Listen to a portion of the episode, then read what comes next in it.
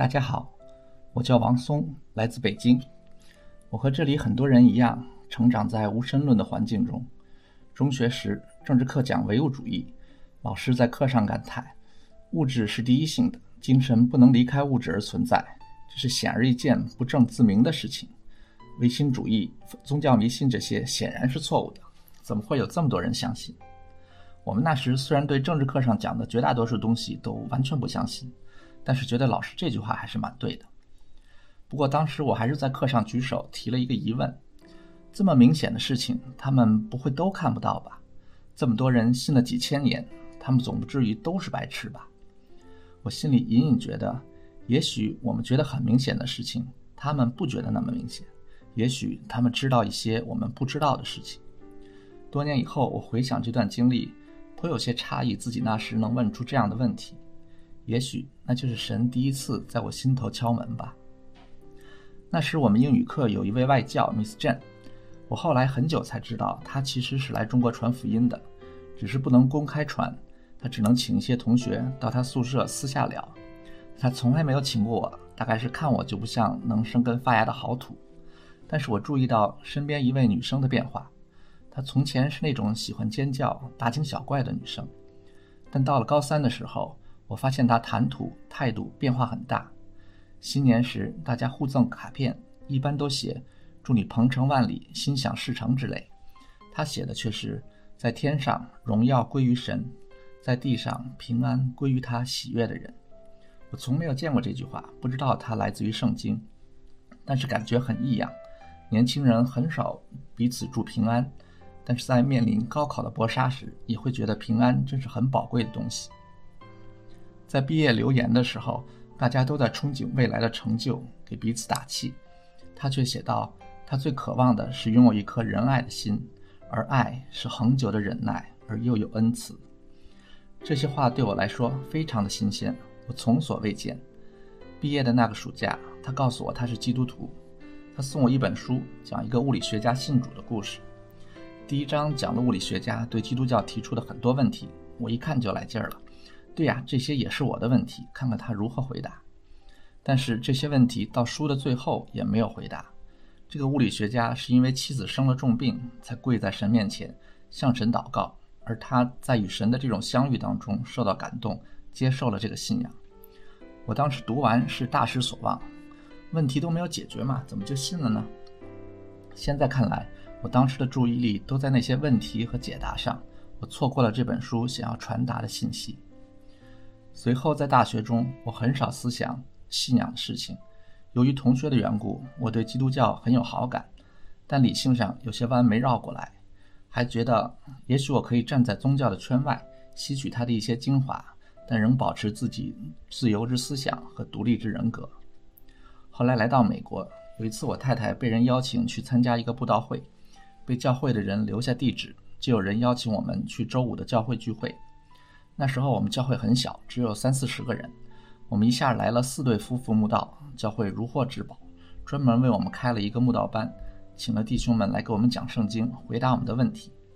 我虽然不觉得他们对我所有的问题都给出了满意的答案，但至少确认了一个三一件事，那就是我能想到的每一个问题，他们其实都知道，他们都有答案。就像我当年猜测的一样，我想到的这些并非前人没有想到过，而他们确实知道一些我不知道、没想过的事情。墓道的几个月当中，有两件事给我很大的触动。有一天晚上聚会，和几位弟兄在墓道班辩论，我觉得我那晚发挥的特别好，把他们全都说趴下了。随后回到家里，我就和我太太因为很小的事情发生不愉快。那晚我有一种很荒谬的感觉。我刚刚在人生真道的辩论中，把一些待我很好的人说得哑口无言，转过头来就为一些无足轻重的小事而伤害另一个对我很好的人。一方面在人生的道理上妙辩无碍，另一方面自己的人生的船却在到处漏水。我开始对他们说的“人人都是罪人”有了不一样的认识。又有一个下午，有人敲门，开门一看是教会的译文大哥。他说：“他听到我们在木道班的提问，今天恰好路过，就送给我们几盒福音的录音带给我们听。大家如果来过教会，都会发现教会里确实有些人特别热情，让你觉得你特别受欢迎。我那时候觉得他们性格就是那样，你走到哪里都会碰到热情的人。但是译文大哥是个很内向的人，一看就是那种周六下午宁愿在家读书，不会愿意和我们这些小孩子蘑菇的人。我心里在想，他为什么会这样做？他有一个很好的工作，还有一个天才的儿子，他可以从我们这里得到什么？也许不是这些人的个性，也许是这些人所信的东西让他们这样做。就这样，我在心里和神拔河，我既被他所吸引，又有些抗拒。他们说的都是真的吗？我怎么才能确定呢？有一天晚上的聚会上放了一个福音录像，叫做《最有价值的投资》，讲一对开餐馆的夫妇在八十年代台湾股市大涨的时候赚了大钱，得到了他们想得到的一切，后来又在股市崩盘时失去了一切，在低谷中他们走进教会遇见神，关了餐馆去服侍穷人的故事。在教会几个月，类似的见证其实已经看过和听过不少。但是不知道为什么，那天晚上我有极深的感动，不只是我一个人，我们同去的几对年轻夫妇都泪流满面。那一晚，我们有六个人祷告信主。回家的路上，我太太跟我说：“我们这就信主了。”我好像还觉得没有准备好。